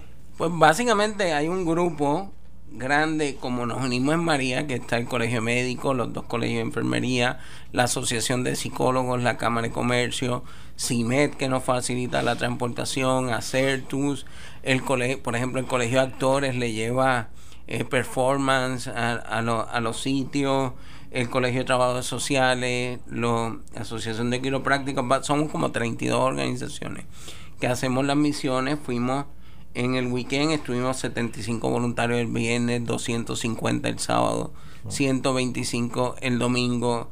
Fuimos a, eh, estuvimos en Guánica, Peñuela, Yauco, Ponce, Sabana Grande, Laja. Vamos a hacer esto todos los weekends. En María lo hacíamos de lunes a domingo. El problema es que no es como María que el país está hecho down, los voluntarios están trabajando. Así que, que una diferencia, es verdad. Eso, es cierto. Eh, así que, así que sí estamos yendo si estamos en semana, si hay una necesidad específica de un medicamento llevarlo, pues el mensajero lo lleva. ese tipo de cosas. El jueves vamos a hacer una especial de unos pacientes encamados que necesitan unos cambios de, de, ostomía, que son los equipos que se usan. Vamos a ir todo el que necesite que, que, que el colegio y los otros grupos eh, tengan una comunidad que nos ha llegado, porque sabemos que hay multiplicidad de campamentos informales. Háblame de esto, háblame de esta multiplicidad de campamentos, que estábamos hablando de esto fuera del aire. Háblame de eso. Pues ¿Qué- uno, qué- uno, que está pasando uno por- llega al campamento principal que tiene el municipio y eventualmente van a ser los nuevos grandes que se van a hacer. Entonces tú sigues subiendo eh, la carretera para arriba y te sigues encontrando campamentos en cada en Los cada sectores, en, ¿no? ca- en cada sí pero por montones o sea en cada no pasas una milla cada, cada hay uno hay uno hay otro otro Son otro campamentos de gente que, que tiene miedo de dormir en sus casas que se vaya a caer en la noche, pero que no necesariamente sus casas se han, se han, derru- se han derrumbado, solo que no necesariamente. Hay gente que sí tiene casa con daño, hay gente que no tiene casa con daño. El problema de estos campamentos es que es un riesgo de salud y seguridad. Porque que en, en los refugios, cuando María, yo tenía identificado quién estaba convicto por ser un pedófilo, Claro. quién estaba convicto por ser tal cosa, por haber robado, por Está haber... diciendo convicto. Sí, sí, porque... Porque, porque ese, es el, ce- ese es el censo que eh, está. bueno, porque se, le, porque se le pudo haber caído a la casa a alguien que, que haya sido un pedófilo en María y necesitaba un refugio. Pero, pero nosotros estaba documentado ahora. Pues no sabemos en Pero, los es- campamentos informales. No estoy diciendo que, que eso vaya a pasar, pero llega la noche y, hay- y para esas personas es un riesgo de salud y seguridad y además los brotes que pueden surgir, De enfermedades to- infecciosas. todas las cosas. Ahora tenemos brotes de conjuntivitis y escabiasis que suelen ser los normales, pero puede haber un brote de leptospirosis, tétano, porque hay muchos escombros esto en, en, en- el área. Vamos a empezar a vacunar también. Ya van, Salud pidió las vacunas y van a llegar y están Voces que también nos va a ayudar, que es la coalición de vacunación con su guagua móvil para vacunar la, la gente de las vacunas que se requieren en emergencia. Así que todo el que necesite que no haya llegado pueden comunicarse y lo trataremos de poner lo más posible dentro de lo que tenemos en la ruta que tenemos para este fin de semana al 751-5979, que es el número del Colegio de Médicos, y vamos a tratar dentro de los recursos, ¿verdad? No los vamos a poder cubrir todo, vamos a seguir yendo todos los weekends bien, mientras sea ne- necesario, además vamos llevamos artículos de primera necesidad, comida caliente en algunos de los grupos, porque se nos huye mucha mucha gente y es un tratamos de abarcar lo más posible en cada uno de los impactos que hacemos. Doctor, esta- estos pequeños campamentos que están pues subiendo la, la cuesta, la carretera arriba, el gobierno local, el gobierno municipal sabe que están allí, el gobierno estatal sabe que están allí, ¿cómo ellos reciben ayudas, digamos, del gobierno? ¿Cómo el gobierno puede saber que tienen, que ahí hay 20 familias de un sector eh, X viviendo ahí? Al- el- algunos, algunos sí, algunos no, porque todos los días se hacen campamentos nuevos. Sí. El alcalde y el gobierno trata de saber dónde están todos los campamentos y, y tienen una ruta de llevar, por ejemplo, esta, del agua que tiene en el campamento central, llevarle a los otros a los otros campamentos y, y la gente que necesita ayuda, pero por ejemplo, hay mucha gente que ha tenido mucha, mucha ayuda porque ha llegado mucha, mucha gente, pero hay otros campamentos que no ha llegado casi nadie y no tienen casi ayuda, o sea que también hay disparidad en, en cuanto han recibido cada grupo. Eso, eso es precisamente lo que, lo que pensamos que iba a pasar. Yo lo pensé y estábamos entendiendo eso mismo. O sea, llegar a la plaza de Guanica es fácil. O sea, y ya yo he visto, eh, pero no he llegado al área, si este, eh, he tenido gente que, que mandaron ayuda cerca, que ya están hasta, los hasta los campamentos bien montados, los niños con unos IDs al cuello, o sea, que ya se ve una logística que indica pues que hay preparación y por lo tanto deben estar bastante bien.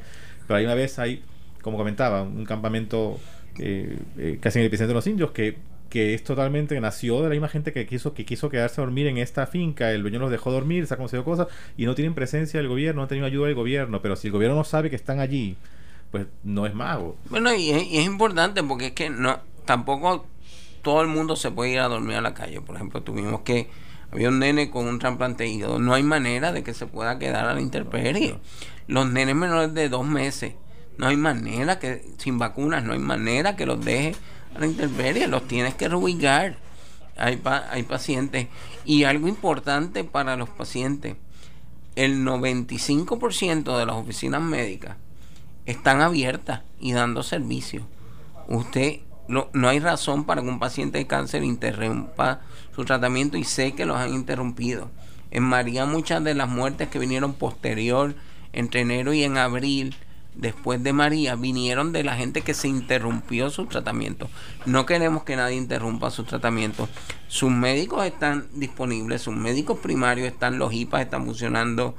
Solo conozco de tres oficinas médicas que se perdieron y de y del edificio Parra en Ponce, que es una torre médica grande al lado de Damas, pero el hospital está funcionando, que, que, ha, que ha tenido daño, pero no, no interrumpa su tratamiento de cáncer.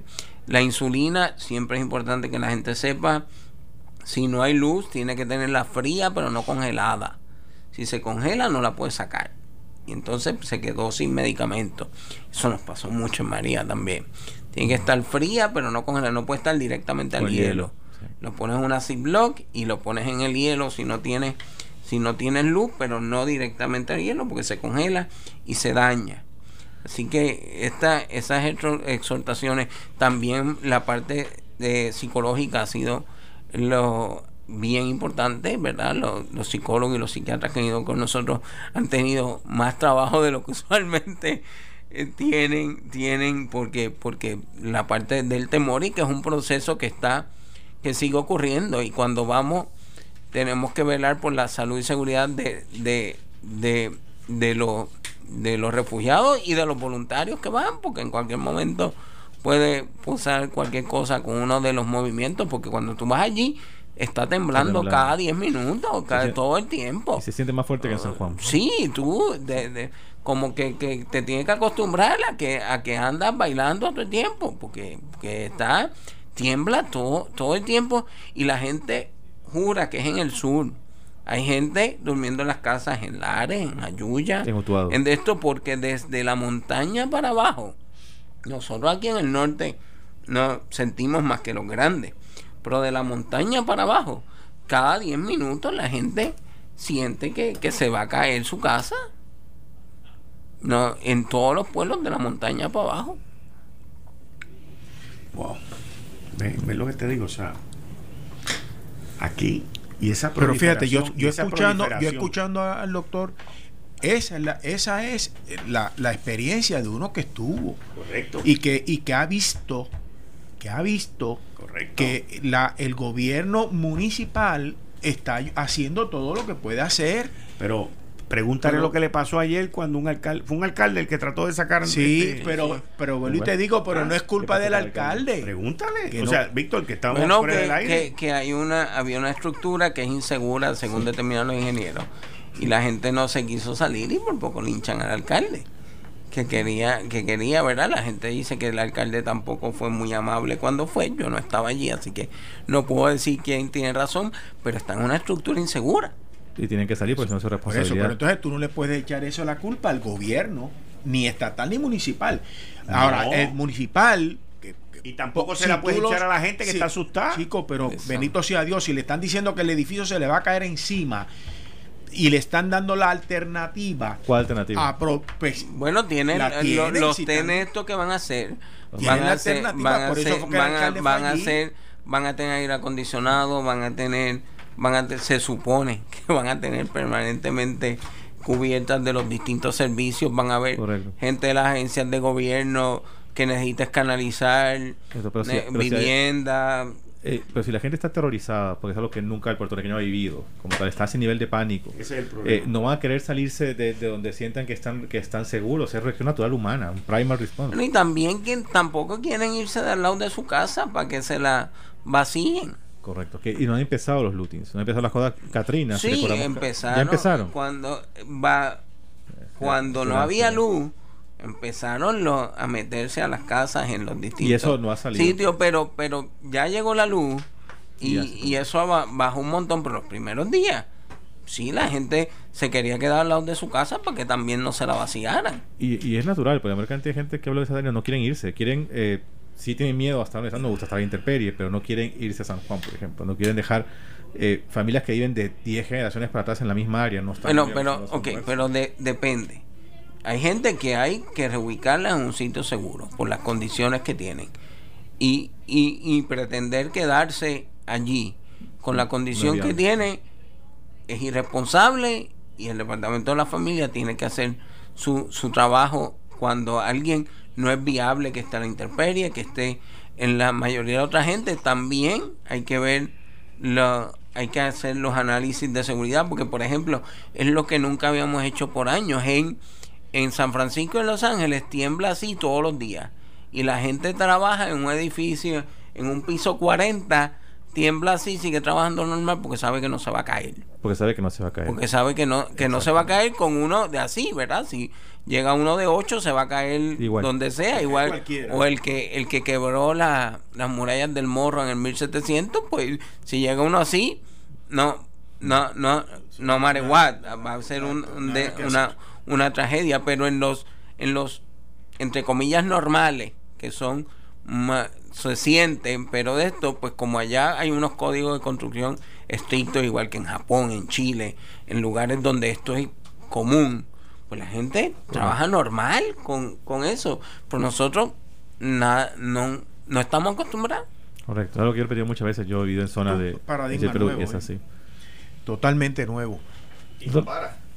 O sea, no, y no hemos conseguido estabilidad de la situación. No ha parado. Ahora sí. Bueno, la, el- Pero ya tenemos que pensar, y discúlpeme doctor, que eh, ya nosotros vivimos con acostumbrados a los huracanes, pero ahora con esto tenemos que vivir acostumbrados con e- a esta nueva eh, eh, Realidad. eh, realidad a- de, de la naturaleza. Sí, la diferencia es que las construcciones en Puerto Rico no están preparadas para ello. Ah, y, bueno, y entonces el ya, miedo por es- eso, hay, eh, hay que, bueno, por que eso. empezar. Ahí en, en el estructura. 1867 al 68 tembló por seis meses. Sí. esto Sí, lo- la, la de esto yo espero que ahora sea por menos verdad uno no quiere que pero podría Hay durar una, hay una durar crónica de esa época y dice como- eso. de- podría durar tanto, tanto como eso Terrible. Pero pero lo importante es que hay gente dispuesta a ayudar. Usted puede llamar al colegio no solo para decir que necesita ayuda para ofrecerse como voluntario para ir lo- los weekends a los lugares que vamos a seguir yendo vamos a seguir impactando vamos con medicamentos con los artículos de necesidad que tengamos y, y vamos a tratar de, de ayudarlo y cuando le recomendamos usted sencillamente no se puede quedar aquí por su condición de salud se lo estamos recomendando porque sabemos, por ejemplo, había un nene de trasplante de hígado a la intemperie. No Sí, hay sí, manera claro. de que un nene que le hayan tra- trasplantado el hígado de este, este a la intemperie. No, no se puede. Había un nene prematuro que se pudo sacar para un hospital en el área me- metropolitana. Hay gente que sí puede estar eh, en, en estas condiciones, hay gente que no. Doctor, yo vi unas fotografías en redes sociales en Facebook de, de una, una mujer cerca de 50 años, el hijo es quien hace el llamado, que tiene las piernas llenas de úlceras, que dice que tiene celulitis y está pues postrada en una cama y está bastante mal, me llamó la atención.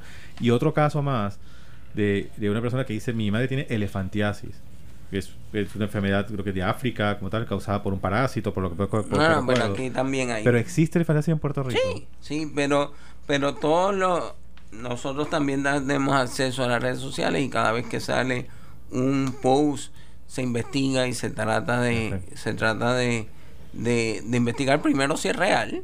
Claro, y, y- exactamente. y segundo que, que, que, que ocurra.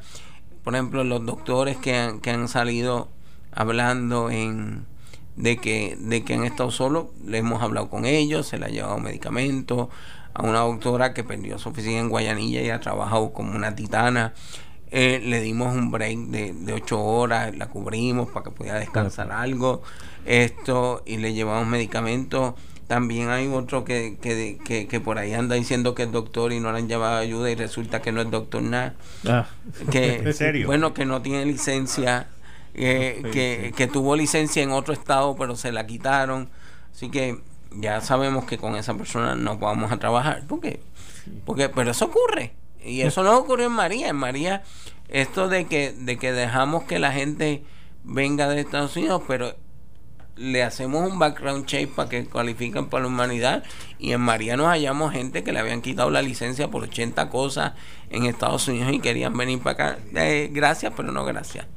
Esto, a todos, pero vinieron un montón que quieren ayudar y sé que se están apuntando un montón que quieren venir a ayudar y están bienvenidos y, y con la brigada del colegio estaremos y de los otros grupos organizados, ¿verdad? Yo no soy el único, está Iniciativa Comunitaria, Haití se pone de pie, eh, Alianza Médicos al Rescate, distintos grupos oficialmente organizados en, en llevar ayuda, con cualquiera de los grupos organizados pueden ir. Excelente, tremenda labor y se agradece mucho, ¿verdad? ¿Qué problemas de salud, doctor, crean estos campamentos que están creando la misma ciudadanía por las carreteras y por todo eso? Los brotes. En cualquier momento ¿Qué puede tipo de brotes? pues, brotes usualmente son brotes conjuntivitis, escabiasis, que sarna, lo que le llaman sarna humana, pero realmente no es, no es sarna, eh, y gastroenteritis. Son los lo que vómito y diarrea. Son los brotes más, más comunes. Pero nos preocupan eh, brotes más allá, leptospirosis, eh, de, de condiciones más, más, más, más serias que, que pueden ocurrir. Y, y estamos, y, y ahora hay muchos nenes caminando como están afuera, Ajá. caminando descalzos, cogiendo por ahí. Y, y eso es un. eh, el, ciertamente, esto, el estar a la, al aire libre es un riesgo a la salud y la seguridad. Por eso necesitamos que se movilicen a los TEN que está, que está haciendo el gobierno central. Eh, yo sé que hay gente que no confía en el gobierno, yo sé que la gente no quiere salir de sus casas por miedo, pero, pero es un riesgo de salud y seguridad. Le- estos, estas ciudades carpa, vamos pues ya llaman las ciudades carpa, que se están creando, que está el general Reyes a cargo de eso. Tengo entendido que si las están montando es porque ya el Pentágono de los Estados Unidos. Bueno, la reserva está eh, ya autoriza, ¿no? Porque el, el general, la Guardia Nacional eh, eh, tiene sus, sus todos sus efectivos y todos sus suministros como al, al, a la- al servicio del Estado Correcto. para que entre la reserva del ejército, que ya entiendo que fue autorizada y esta mañana salieron unas unidades. Ok. No sé cuáles, esas fueron autorizadas por el gobierno Por el federal gobierno federal, exacto, el y Pentágono. tienen y tienen sí y tienen las mismas la misma capacidad que tiene la Guardia Nacional tienen hospital tienen este eh, eh, cómo le llaman compañías de para baños para dar para que la gente se Ahora, pueda bañar para Pero de lo- toda clase Cuando tú, lo del hospital municipal en, eh, que tú decías ahorita en Arecibo y esas cosas, esos hospitales no lo montó ni la Guardia Nacional ni la Reserva. Eso lo montó el ejército de los Estados el Unidos. ejército de Estados Unidos cuando estuvo cuando estuvo activado a través de HHS, Ajá. de, del Departamento de Salud. Eso no no está no, no, no va a haber un, un hospital así en estos momentos. Sí, pero- Digo, si pues si se necesita se puede solicitar, pero no eso de eso no es lo que estamos hablando. estamos hablando, estamos hablando de lo que lo que es el primary care eh, me imagino yo de pronto uno atender tal vez una emergencia y, y sácalo para una, una este, un tala- para un Bueno, y hospital también, ya. y también el tratamiento rutinario eh, se supone que, que, que la Guardia Nacional lo pueda brindar con sus médicos. Yo espero que sus médicos... Esa es mi pregunta. Esa, por ahí es que iba mi pregunta ahorita. Cuando estaba hablando de, de estas de estas ciudades carpas que van a tener servicios médicos. Y me imagino que los médicos son médicos de la Guardia Nacional. yo espero porque el, Lo- problema... pero son médicos de la Guardia Nacional, porque la Guardia Nacional tiene univa- una, uh, unidades son de doctores. son civiles. También- Sí, yo sé, que pero, son- sí. pero También que no- son miembros de la Guardia Nacional. También no y si, está... y los si- movilizan. y si los movilizan a ellos es para atender a la gente civil que está allí. Al parecer, no, al, al parecer las reglas de lo que pueden atender no son así. Estamos en una discusión sobre eso porque la realidad es que los médicos voluntarios a donde quieren ir es a las comunidades. Exacto. No quieren ir a, a sustituir al médico que se supone que la Guardia Nacional tenga, tenga en los TEN, pero estamos en una en las conversaciones going and forward, and forward Pero- sobre pero eso ahora mismo. que están en las comunidades, como usted estaba mencionando, en esos campamentos silvestres a lo largo de las carreteras, una vez bajen a estas ciudades de, de carpas grandes, pues ahí deben tener. Yo pensaría que yo pensa- pensaría que debería ser así eh, pero no necesariamente están autorizados a atender a todo el mundo. Bueno, no, pero que ahí entonces po- podrían ir entonces los voluntarios, no Bueno, tienen que estar bueno, yendo sí. caminando Bueno, por, los- eso, si, si, lo- si logramos que todo el mundo esté en el. TEN, seguro. Pero el problema es que mientras tengamos un montón de gente que no le ha llegado la ayuda, que están fuera del TEN, esas son la prioridad. Los que no le ha llegado ayuda. Una vez que le den la transporte, que se monten en esas ciudades y le den la transportación, tienen que bajar y de lo contrario, entonces familia, el departamento de, fami- de la familia tiene que intervenir. Y máxime si hay menores. Bueno, no es que no necesariamente es tan Mira. fácil. A mí me gustaría, pero la gente quiere estar al lado de su casa, no quiere que le roben, es complicado. Es complicado moverlos. Hay, hay gente que sí quiere mover, pero hay una gran cantidad de personas que no quieren moverse de su pueblo. y Se ha visto en, los- en las entrevistas en televisión, en prensa, en general. ¿Por qué? Porque, porque en su casa está todo bien. O sea, lo que y que y tiene miedo no es que, que, que no tengo nada que perder porque ya se cayó mi casa y no hay nada que rescatar allí, sino allí yo tengo todo, está bien, el problema es que tengo miedo y si me voy para abajo me van a robar en la casa. Pero fíjate, yo, yo no me refería al que, la, al que tiene la casa bien, yo me refiero al que está en las casetas a- en la carretera. Pero es ¿no? que la gente está en las casetas en la Sí. carretera porque tiene Porque miedo a estar debajo de una estructura de cemento. que tiene una grieta y no necesariamente porque está porque su casa. casa se dañó. En Guánica, por ejemplo, cerca de la playa, de una fila, la fila de la calle principal, solamente queda una persona viviendo en toda esa fila, que es una señora mayor. Nadie más se quiere quedar ahí. Es, una, es un desierto. Todos están viviendo con familiares en Cabo Rojo como tal y me consta. O sea, o sea, la gente se ha ido y no, no se ha caído en una sola casa. Solo tienen grietas, pero como están frente al mar y se ha sentido más fuerte, piensan que si no los coge el terremoto es el maremoto. o el No, tsunami. el tsunami, sí. O sea, y eso es el, el, el- el problema. O sea, No, el- el- la crisis que existe de, de refugiados como en, en tents no son de las tanto las casas que se han caído, sino de los miles que están as- aterrorizados que se les cayó encima. Hay histeria colectiva. Una población que no tiene experiencia se, se transmite y la histeria se transmite. Si ves a tu abuela gritando, la enfrente y todo, entonces eso es contagioso.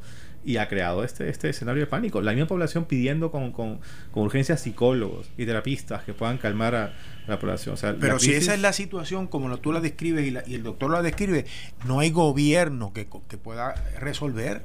Te- aquí te tengo todas las, las, ¿cómo le llaman? Las soluciones, pero si tú no vienes, ¿qué va a hacer el Por eso es que el gobierno? gobierno tiene que contar con el sector privado, invitarlos y ser parte y ser el facilitador. No, hay- Ah, hay- bueno, hay- ahora, ahora, ahora el sector privado trabaja mucho mejor con el gobierno de lo que trabajamos en el huracán, porque hay una, una grupo que se llama el BOC, que es la respuesta privada de emergencia, que ahora mismo que están en el COE, antes eso no existía hasta ahora, son 16 sectores económicos que están en el COE, que cada 12 horas tienen que notificarle si hubo algún efecto que eventualmente la gobernadora se entera si hubo algún efecto en el sector privado y están allí físicamente en, el COE en turnos cuando se activa una, un- una, una, una emergencia, así que la respuesta es más coordinada ahora, pero ciertamente mm, en situaciones como esta no nunca los recursos son son no hay recursos ilimitados. O sea que siempre hay situaciones y, y se resuelven en cuanto surgen Bueno, yo acabo de ver un tuit ahí que envió el municipio de Guayanilla que dice que el CDT de ellos está abierto 24 horas y que están ofreciendo los servicios en las circunstancias que están. Eso Sí. es Guayanilla. Sí, el único CDT que estuvo cerrado por, por un tiempo, pero ya está operando a pesar de que solo se cerró un área que, que, que podía ser problemática, es el de Guánica, pero ya está operando también. Como yo te dije, lo único que no está operando son estas tres oficinas que se cayeron y el edificio Parra en, al lado de Damas. Todo lo demás, y por eso la exhortación a la gente no interrumpa su tratamiento. Sus médicos están allí, vayan a su médico, sobre todo los que tienen condiciones serias como cáncer, no hay razón para no irse a dar su quimioterapia, su tratamiento, porque los médicos están allí. Muchas gracias, doctor Víctor Ramos. Siempre. César, muchas gracias. Francisco González, muchas gracias. Jorge Helguera, muchas gracias. Yo regreso mañana a las 5 de la tarde en Análisis 630. Que Dios me lo bendiga, que tengan una linda noche, porque mañana va a ser mejor que hoy. Regreso mañana a las 5. Esto fue el podcast de Notiuno. Análisis 630 con Enrique Quique Cruz. Dale play a tu podcast favorito a través de Apple Podcasts, Spotify, Google Podcasts, Stitcher y notiuno.com.